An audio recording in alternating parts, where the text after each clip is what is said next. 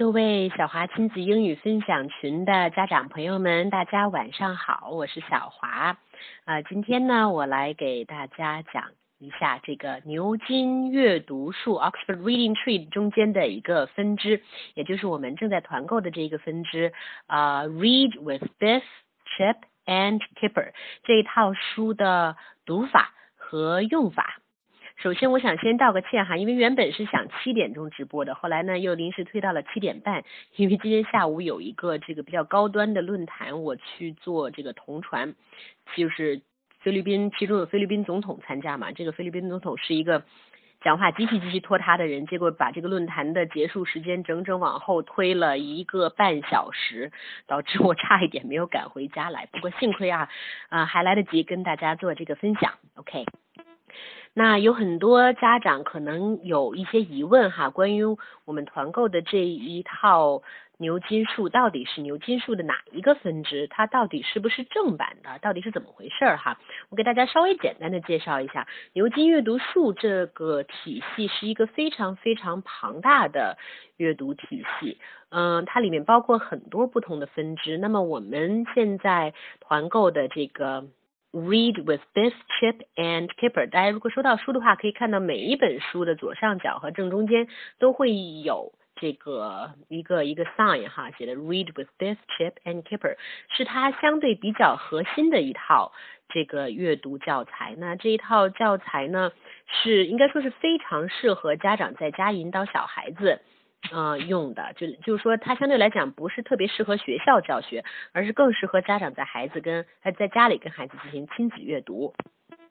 那这一套书确确实实是牛津大学出版社出版的《牛津阅读树》的这个庞大套系里面的其中一个分支。那么这一个分支呢，被进口商，嗯，图书进口商进口到国内来，他们是有这个版权。证明的就是有版权授权的，但这个书呢，有可能是在国内印制的。也正因为它是在国内印刷的，我们才有可能以这样优惠的价格拿到。因为如果是全部是原版进口，也就是说在英国印的，那么也是在英国来进口，直接运到国内来的话，那么这个价钱会翻好几倍。那大家可能也能在后面看到一本书的零售价大概是三块九毛九英镑，这是跟咱们现在拿到的价钱是完全不一样的哈。所以先说一下，它是正版，绝对没有错。但它是不是叫做原版进口呢？原装进口呢？它可能不是原装，因为它是在中国印，但它的确是得到版权方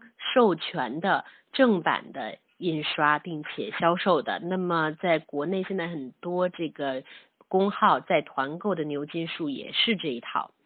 那说完了这个版权之后呢，我就跟大家大概介绍一下这套书。那可能有家长也在这个嗯我们的公号的团购文案里面看到了，它我们团购的是一到六节，其中呢一到三节 Level One to Level Three 是一个呃阶段，是一整套卖的，然后 Level Four to Level Six 四到六是一个阶段来卖的。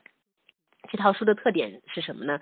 非常适合在呃家长在家帮助孩子来展开阅读的训练。我之前说过了，它每一套呢都分两个部分，或者说它是两条腿走路的。一部分叫做 First Stories，啊，也就是故事性比较强，而另一部分是 Phonics，也就是自然拼读为主。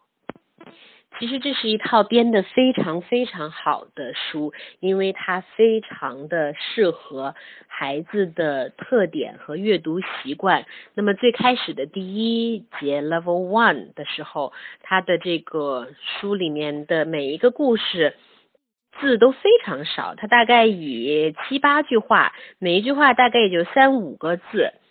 这样他就能讲出一个故事来，并且这个故事还是一个妙趣横生的、很有意思的故事。经常后面有一些情节反转，我觉得对于编者来讲是非常非常不容易的。这个我讲的是他的这个 story 故事的部分，而在这个 phonics 部分呢，自然拼读部分，它也是从头开始，从这个认识字母。开始还还有认识字母的发音，letters and letter sound，开始一点一点的把这个 phonics rules 自然拼读的规则贯穿到这个一些活动当中去。我也知道有很多家长都非常希望孩子能够学会 reading，也，能够学 phonics，能够学这个自然拼读。但其实哈，嗯，我觉得在用这套书的时候，我比较建议，嗯，基础相对比较少一点，也就是说启蒙的时间还不太长的孩子，尤其是刚刚启蒙的孩子，我们先不要看，家长先不要给孩子看这个 phonics 的部分，而只是呢，先进行这个。First stories 故事部分的阅读，为什么这么讲呢？因为我之前也也说过，自然拼读并不是零基础的孩子就能学的，它是给母语国家的孩子进行的一种这个 reading 的一个练习，让他们来学会自主阅读的这样的一种方式。所以中国的小孩子来讲，至少要达到什么程度呢？至少你要。呃，有一年左右的听说的输入，能够自主输出，能够自己说一点话，生活中的大概的用语没有什么问题，然后包括特别简单的一些动物的名字啊，一些家里面的常用的东西的名字啊，大概能够说个差不离。也就是说，比如说哈，有个三五三十到五十，最起码啊，三十到五十的这样的词汇的积累，并且呢，最好呢知道。学会了字母啊，你不一定学会字母音啊，因为这个自然拼读一开始是教字母音的。但是呢，把字母学会了，a b c d，我指的字母就是 a b c d 这样的啊，e f g 这样的音能够学会，再开始教呃 phonics 自然拼读。为什么这么说呢？不要操之过急呢？因为如果太早学自然拼读，很有可能把孩子的兴趣给弄没了，甚至让他讨厌英文，而这应该是我们最不愿意看到的。所以我跟就是。啊，还没有开始启蒙或者刚刚刚刚开始听说的输入的孩子的家长来讲，先把 phonics 自然拼读那一部分放一放。对于有志于教孩子自然拼读，或者是说呢自己可能已经在学校学了一些简单的自然拼读规则，想用这一套书的 phonics 部分来加强一下。啊，孩子学过东西的，巩固一下的这样的家长呢，我觉得这一套牛津阅读树的 phonics 部分是非常非常好的一套拼读的教材，或者说辅助教材吧，应该说是辅助教材。它真的是非常循序渐进，而且呢，每一本书里面都有一定的练习，但那个练习的量呢，又不是特别的大。但是呢，你看，我只推荐给已经有一定的听说基础，并且不会说啊让你读两个字或者让你写两个字就会非常抗拒的这样的孩子，可能相对于适合这样的孩子来开始。那这些呢，家长就可以运用啊这个 phonics 的书。那同时呢，同样也是要循序渐进的进行啊，每一本书每一套每一个 level 里面。每一个 level 里面，它都分了第一本、第二本、第三本、第四本、第五本哈。那如果不知道一二三四五是怎么排序的呢？那么看这个呃，我们发给大家的音频就行了，因为音频里面都是有排序的。比如 first stories 一，first stories 二，还有 phonics 一，phonics 二啊，它都有分，所以要循序渐进的讲给孩子听。我觉得我还是想主要讲一下这个 first stories，因为毕竟。我们家长不是老师，我觉得能够手把手的去教孩子拼读的家长可能也占少数，所以可能讲一讲这个 story 的部分，我们怎么来利用会更好一些。另外，当然，我也不是说啊，如果家长不想让孩子过早的学习 phonics，或者不想让孩子学习 phonics，那我 phonics 部分这些书就都白买了，也并不是这样的。嗯，我只是说要先接触 stories，对于零基础或基础弱一些的孩子，要先接触 stories 故事部分，再接触。啊，自然拼读部分，其实它这个自然拼读部分已经是做的非常好、非常有趣的一套辅助教材了，在我看到的教材里面，那我觉得适当的让孩子去看一看、做一做，也有助于他们形成一定的这种嗯 phonics 的感觉。下面呢，我大概讲一下这一套书我们怎么个读法啊？作为家长来讲，怎么读给孩子听才比较好？我个人认为哈，因为这套书它的这个。嗯，涉及到的单词量并不是特别的多，句式也不是很复杂，所以可能大部分家长都可以自己来给孩子读了。但是读呢是可以读，怎么读还是蛮有讲究的。我觉得其实还是蛮考验家长的智慧的。首先，这套书它有一个什么样的特点？那就是它的你真正写在书上的字很少，但其实呢。故事的很大一部分都是靠着图片和文字结合，尤其要靠图片才能够展开的。所以，如果你只拿出一本书给孩子读，那比如说我现在手里拿着他的这个《Six in Bed》，你只说 Mom and Dad，Mom Kipper and Dad，Mom Keeper Dad and Chip，那孩子是肯定不知道是什么意思。这时候孩子也会一头雾水哈，完全听不懂。嗯，但是如果你的这个对于图片的描述过多的话呢，会不会又使得英文的输入的这个量减少了呢？也是会有这样的可能，所以我说这是比较考验家长智慧的。那我给大家的建议哈，如果家长是要自己来读的话啊，如果要自己读的话呢，嗯，我给大家的建议就是，首先要用中文来描述画面，应该有一定的中文的存在。如果完全没有中文的存在，这个既考验家长用英文描述图片的能力，也对于孩子的听力提出了一个很大的挑战。当然，如果您家孩子本身已经这个一直接受英文的熏陶哈，这个是另一回事。我是对一般的家长来讲哈，首先呢就是要有一定的中文解释、中文描述图片的存在。这么说吧，中文来描述图片。至于所谓的翻译要不要翻呢？也就是说，这个呃书上面的字。嗯，我要不要把它翻译成英文呃中文呢？我认为是尽量不要啊，不是说完全不要，而是尽量不要一一字一句的翻成中文，因为你已经要用中文来描述画面了啊，然后你再用中文把这个英文来解释一遍，那这个英文存在的比例就已经很小了。那但家长可以做一件什么事情呢？就是尽量在你的这个描述当中把呃这个英文的。句子当中涉及到的这些字再用上，嗯，我来举一个例子哈，这么说可能不太好举，我就是用它这个 Level One 里面的 Six in a Bed 来举一个例子啊。我先发一些图片给大家，最后发的这张图片是封面图哈。我觉得当孩子第一次接触一本书的时候，可以嗯给他先介绍一下封面，封面先讲一讲。那么比如说它的这个题目哈，啊，我们就可以这样讲：Six in a Bed。床上有六个人，six 有一个六，six what six people 是六个人吗？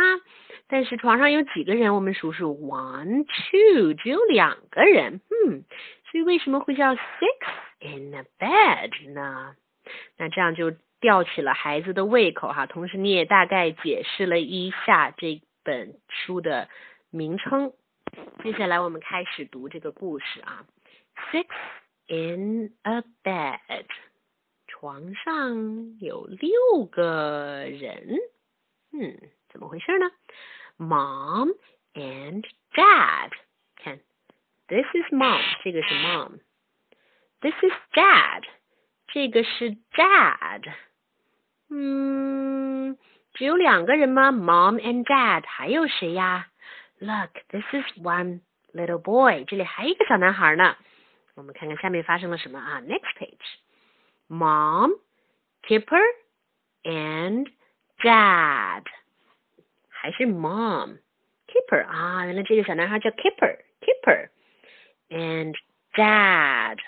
嗯，现在变几个人了？变成三个人了，three people。Wait，不是 three people，这里还有一个小朋友手里拿着一只 cat，一只猫。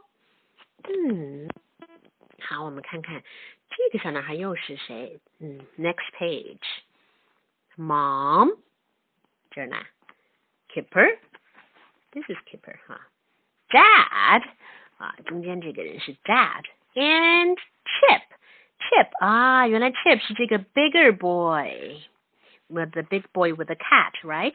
所以现在床上有几个人啦？How many？ 我们来数数看啊，one, two, three, four，有四个人啦。Wait，还没有完呢。这里有一个 girl，有一个女孩，她手里拿着一个什么呀？拿着一个 bear，拿着一一只小熊。Is she going to join them？她会不会也挤到他们的床上呢？你说会不会呢？Let's turn to the next page. 大概的意思就是说，每页上面出现的这些文字，我们都要尽量在我们的讲述和讲解里面再次的用到这些文字。那这篇文章很简单，它出现的字就是 mom、dad、keeper 啊、chip、this and floppy，最后还有 floppy the dog 啊。那我们在解释的时候也尽量要。嗯，指着画中的这些人物来指出 mom 啊，this is mom，这是 mom，这是 dad，对吧？那这是谁呢？这是 kipper，这个是 chip 等等啊。嗯，尽量把这些词用到我们的 description，用到我们的描述当中去，这是我给大家的一个建议。还有呢，就是呃，大家呢可以看自己孩子的。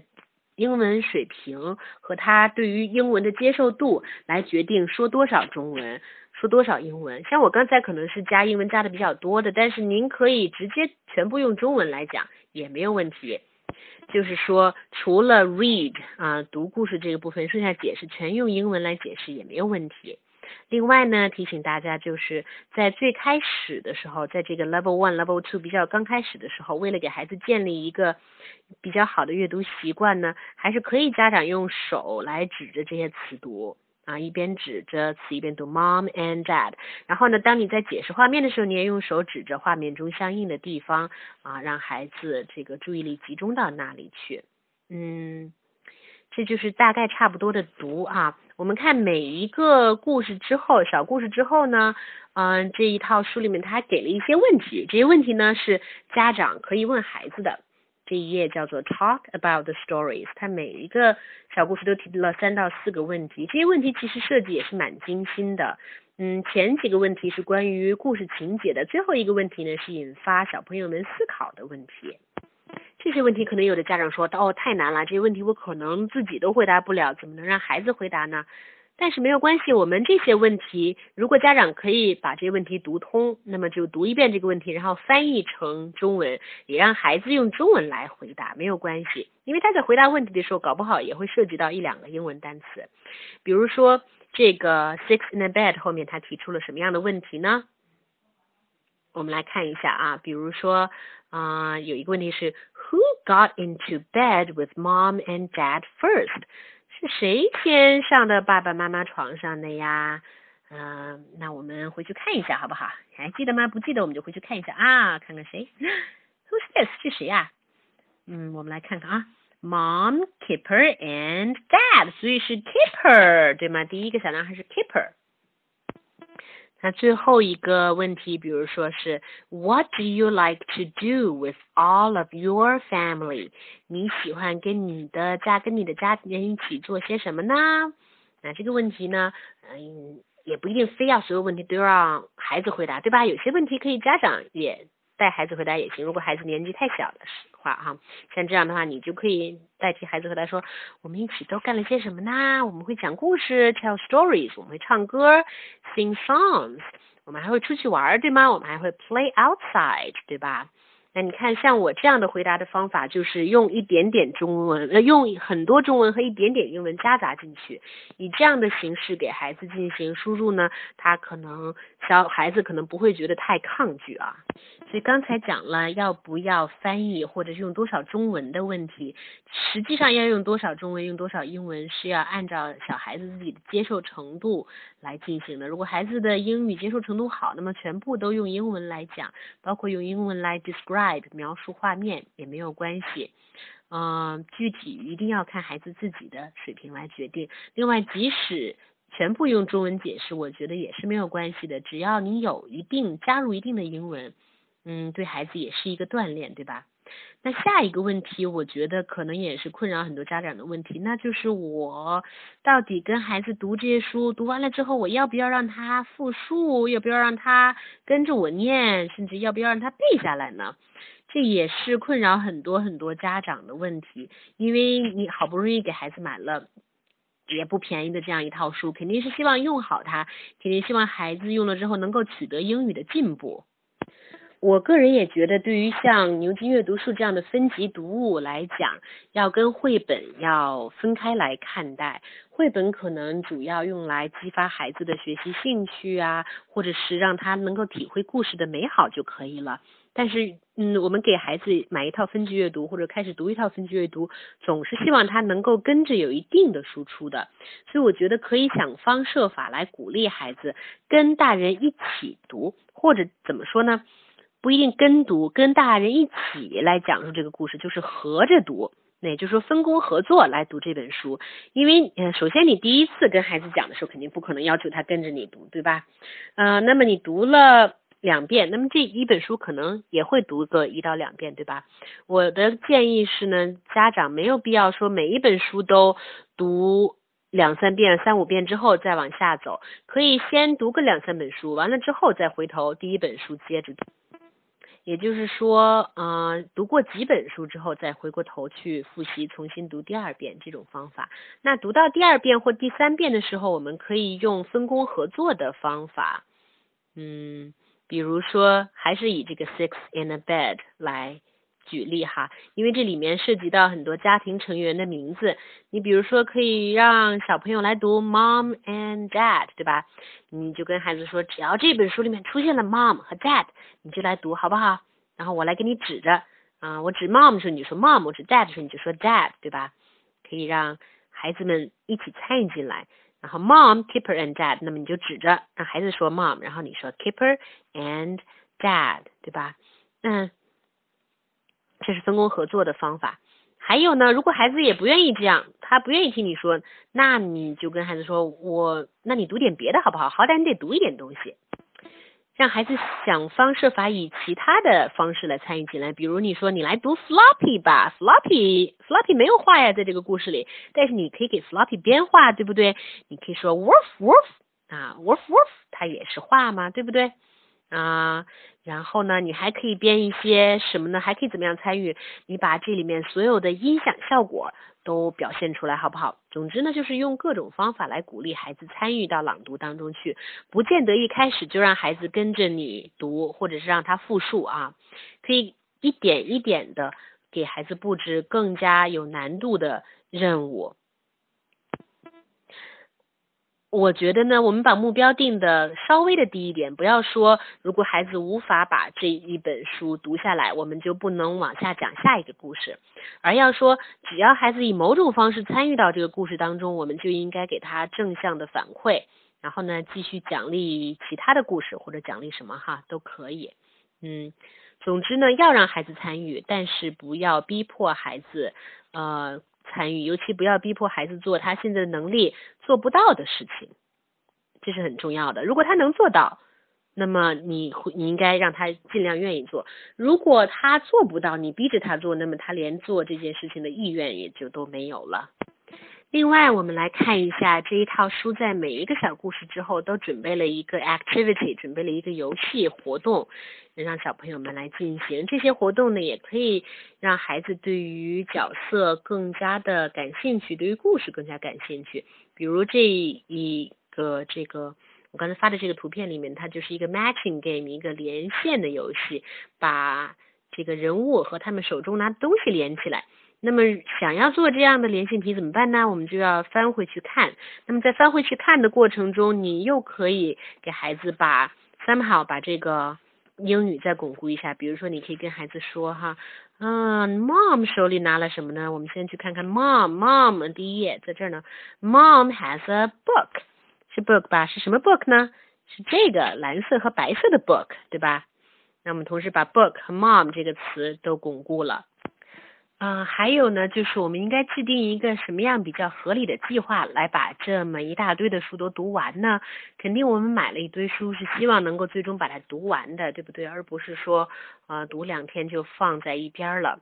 那我们来大概的数一下哈，啊，它其实每一个 level 里面有六本书，OK，每个 level 里面有六本书。那我觉得哈，一个比较合理的计划，当然了，这个定计划也要看孩子的。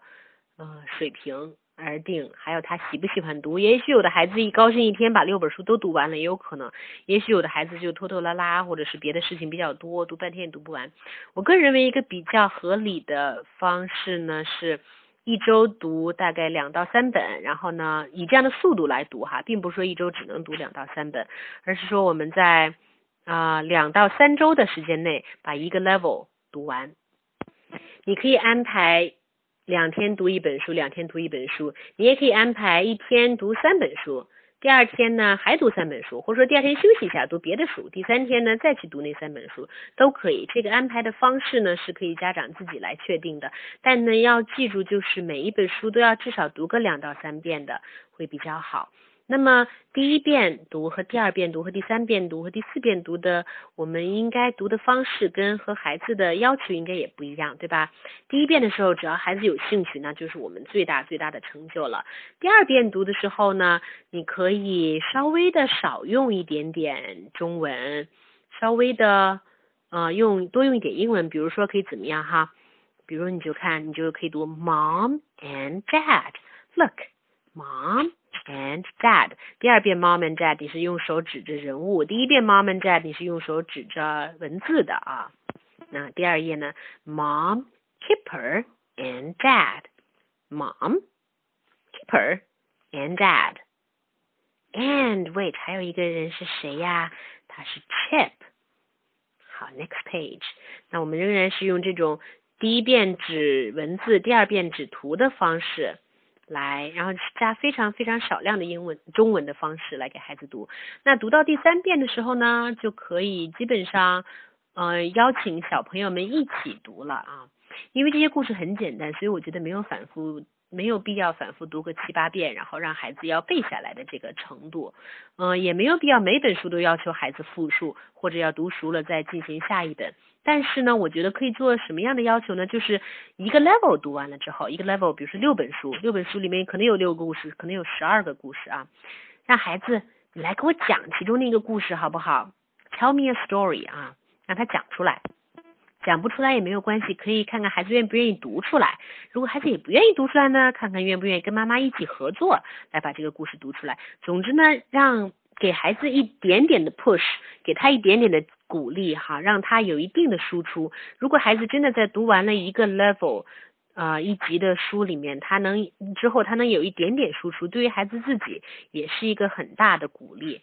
啊，所以我建议呢，家长要稍微的 push 孩子一小下，当然不要过分的逼迫他们啊，让他们呢来稍微的输出一点点。嗯，还要向大家推荐一下这套书里面的家长手册，也就是我刚刚啊给大家拍照的这一本手册哈。它里面其实有一些很实用的小技巧，但是呢，嗯，也不是所有的技巧都实用，因为说白了，这个家长手册是给以英语为母语国家的孩子爸妈来准备的。但是呢，它里面说的有一些东西，我觉得比较有道理哈。简单的来讲，我觉得就是，嗯，第一是陪伴阅读。就是家长应该有一个专门的时间 set aside 来进行亲子阅读，把这个手机啊、电视什么都关掉，然后来给孩子来读。还有呢，就是一边读一边指着字，这也是他嗯推荐大家要做的哈。那，一边跟着字来移动手指。第三呢，就是嗯。我刚才说过的，嗯，他其实跟我的想法也是不谋而合了哈，就是重新读这个故事，一个故事要多读几遍，在后面的阅读过程中呢，就鼓励孩子参与进来，扮演一定的角色，或者是把比较容易的部分读出来。还有呢，如果他们真的读出来的话，要使劲的去表扬他们啊，这些都是他给出的一些建议。那么这本家长手册在每一个 level 每一集里面都给予了建议，每一集的拼读部分也有建议，每一集的。这个 story 故事部分，它也有一定的建议。我觉得哈，嗯，前面有些东西家长不用都看，在后面到这个 practical tips 这个部分还是有必要看的。practical tips 啊，我现在给大家拍照一下。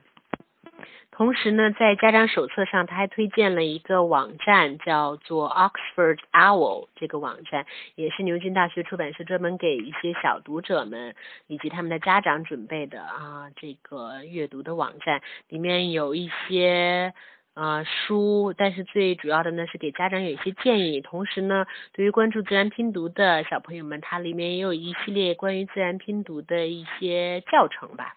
还有一些呃以 Biff、Chip 等等人物为中心的啊一些游戏，可以让小孩子玩儿，来加强他们对于这套书的兴趣和感情。所以这个 Oxford Owl，嗯，这个网站我也推荐给大家。我把这个网站也拍照一下，上传一下。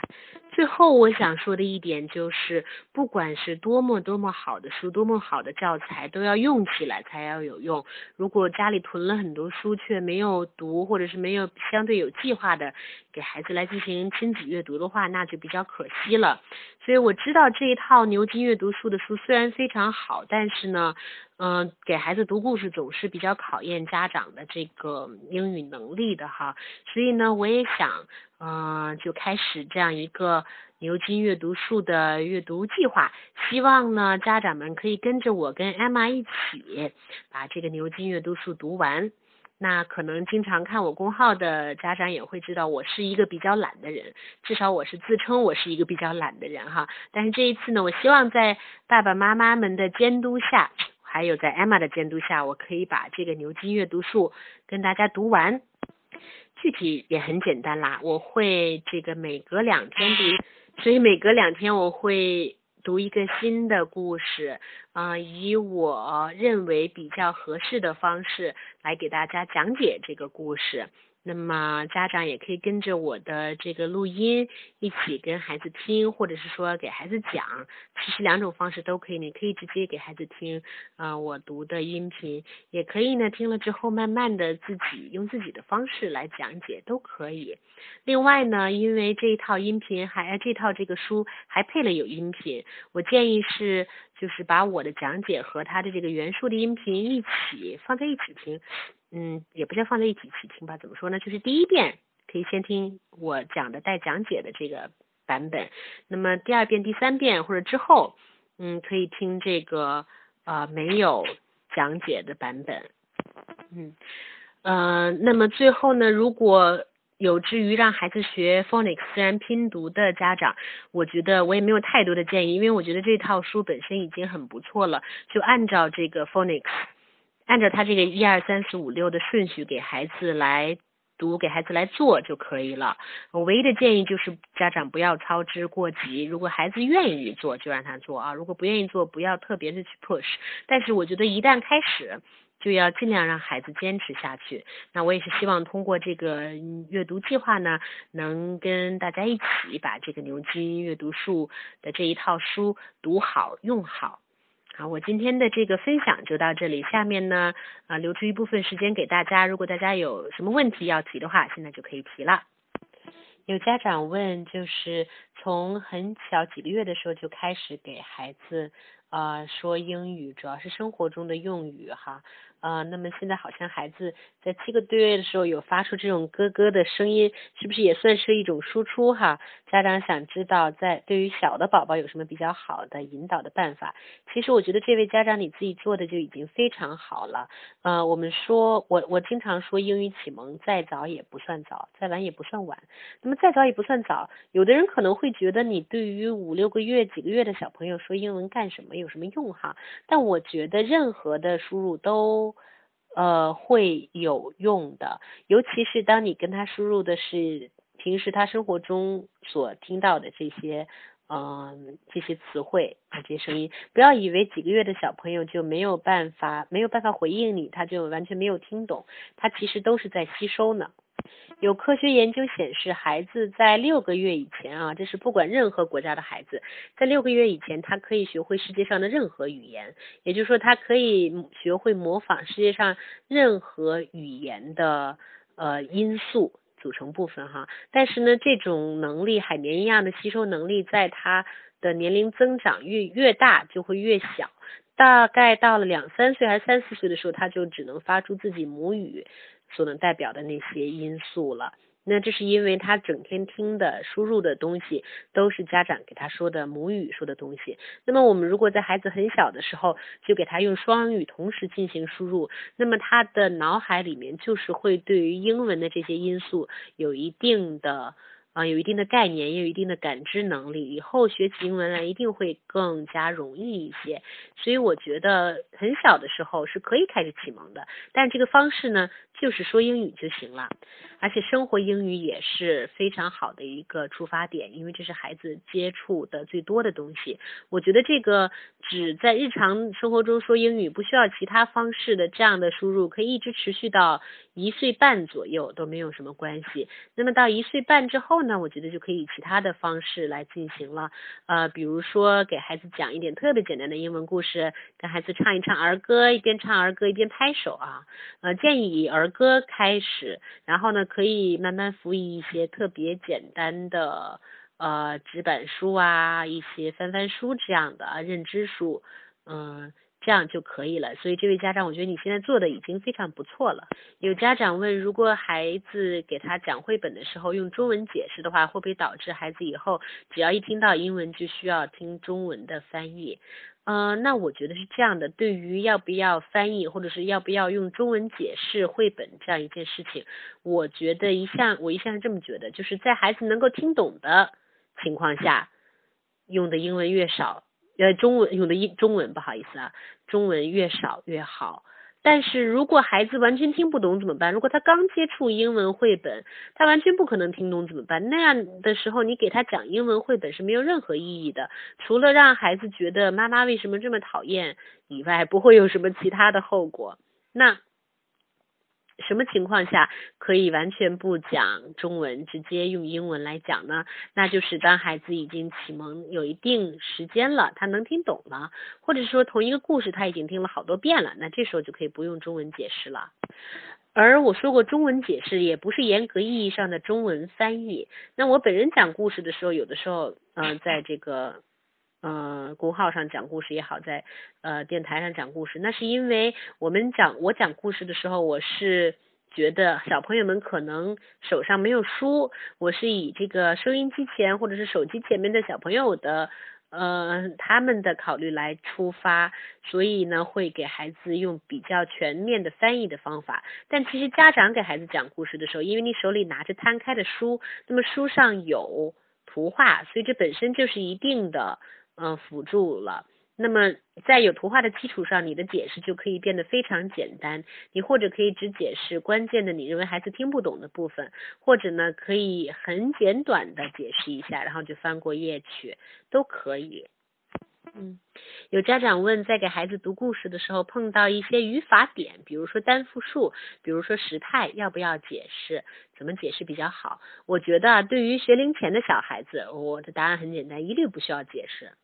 为什么呢？因为对学龄前的小孩子，他没有这种课业负担，他不需要知道任何语法、语态、时态都不需要知道。那这个时候，我们给他的是英文输入，输入的是一种感觉，是大概他知道，嗯，这个话可以这么说。至于这些具体的语法规则，他知不知道没有什么关系，等他上学之后再学都可以。那么有可能上了学之后，他的英文积累已经到了一定程度，你这时候再给他解释，呃，复数加 s 或者是过。其实是怎么回事，就很容易解释清楚了。不要在孩子特别小的时候就给他解释，这个没有必要。有家长问，什么样程度的孩子可以开始接触简单的单词拼写了啊？这位家长孩子自己是二呃上二年级，接触英语半年。一般来讲，我觉得如果孩子已经上学了，就需要有有。这个有计划的让孩子接触到拼写了，因为迟早他在学校里面也会学到，老师也会做要求。嗯，最开始接触英文的时候，比如我觉得学龄前都不需要做太多的要求，但是上了学了之后，因为有这个英语课的压力，也需要做一定的这个要求了。那单词的拼写怎么去？教他呢，我觉得如果有一定的经历的家长，可以考虑给孩子进行一些这种 phonics，也就是自然拼读的讲解。那如果没有经历的话，其实像这位家长的情况，您就用牛津阅读树的。啊，这位家长，您就用牛津阅读树的 phonics 自然拼读的部分来教孩子拼写，其实就可以了。因为拼读跟拼写它是两个相关的过程。如果孩子会拼读了，会 phonics 了，那么你再让他把这个单词写下来，他也会比较容易写下来。呃，国外有很多这种叫做 spelling bee 的单词拼写大赛，这些学生们是怎么记住那么多复杂单词的拼写呢？也就是靠 phonics，靠熟知 phonics rules，然后再靠一些大量的练习来学会拼写的。所以呢，要开始教拼写的时候，也可以先灌输一些拼读的规则。有家长问，什么时候跟孩子进行单词的启蒙比较合适？因为呃，他的孩子呢，已经能够说出一点点特别简单的话，比如 I like, I don't like，然后也很有兴趣知道单词啊是什么。那我觉得像这样的情况呢，就可以开始了。其实所谓的单词启蒙是什么？就是我我觉得我们不要把这个英语启蒙孤立的。嗯，来看待，而是要啊看成一个整体，并不是说哦什么时候开始学单词比较合适，什么时候学句子比较合适，什么时候是学语法比较合适，这是一个整体的过程。我们只要想想我们自己学中文母语是怎么学的，就知道了。没有说什么时候开始要呃学中文单词，对吧？那当然有学认字了，认字这个是 read，这是另一回事，是阅读啦。所以说单词的启蒙可以随时融入在生活当中进行。如果孩子有兴趣的话，我们在呃生活中看到的很多事物都可以告诉他呀，都可以说 This is a chair，This is a table。Your baby, I'm mommy，对吧？就用这样的形式来介绍单词给孩子。至于说很小的孩子呢，我觉得没有必要让他去呃学写单词，写是没有必要的。但是有没有必要去教给他 A B C D 呢？我觉得这个也是可以看孩子自己的兴趣来定。有很多孩子他对于字母是有一定兴趣来学习的，那这个时候家长不妨这个在家里。贴一些字母啊，用一些字母玩具的方式来教孩子呃学字母。其实字母玩具是我个人比较推荐的，比如说有这种这种字母积木哈，还有一些呃就是立体的 A B C D 的这些字母块儿，还有一些呃橡皮泥呀捏出来的，或者是可以可以玩的、可以动来动去的字母玩具，这些都可以考虑给孩子购置，让他对字母有一个基本的概念。那对于比较三四岁比较小的孩子来说，我觉得除了在生活中教单词以及教一些字母以外，就没有必要再进行拼写的要求了哈。下面我再回答最后一个问题，那么今天晚上的分享就结束了。最后一个问题，有家长问：还在启蒙的孩子有必要参加幼儿英语培训班吗？三岁半的孩子，呃，我觉得参加培训班。跟在家进行英语启蒙其实并不太矛盾，但是呢，我不建议年龄太小的孩子或者刚刚启蒙的孩子去参加英语培训班。呃，我觉得哈，尤其是如果自己在家里面比较有心有力的家长，可以考虑至少先启蒙个一年左右，看看效果，看看情况再说，再考虑要不要报班。那报班，我觉得也应该在四岁以后会比较好吧，因为四岁以前孩子的恐怕坐也坐不住太久，即使他去上班，估计。呃，跟外教互动跟和跟我们在家互动起来的效果是一样的，搞不好效率还不如我们在家跟孩子互动要高呢。所以我觉得上培训班至少要四岁以后，而且呢一定要上那些孩子比较感兴趣的活动、游戏比较多的，而不是就是把孩子摁在那里四十分钟学的。这样的话，四岁、五岁的小孩子可能都不见得能受得了。一定要以孩子的兴趣为主，毕竟我们在家里面开始给他启蒙的目的，也是为了能够让孩子持续对英文保持兴趣嘛。啊，好吧，那今天我的问题就回答到这儿了。大家有什么问题呢？也继续可以在微信的留言也好，或者后台也好留言给我，我也会看到。嗯，那今后呢，我就会在这个喜马拉雅、荔枝以及微信公号上给大家一起读这个牛津阅读树的故事啊，希望大家也能够继续关注。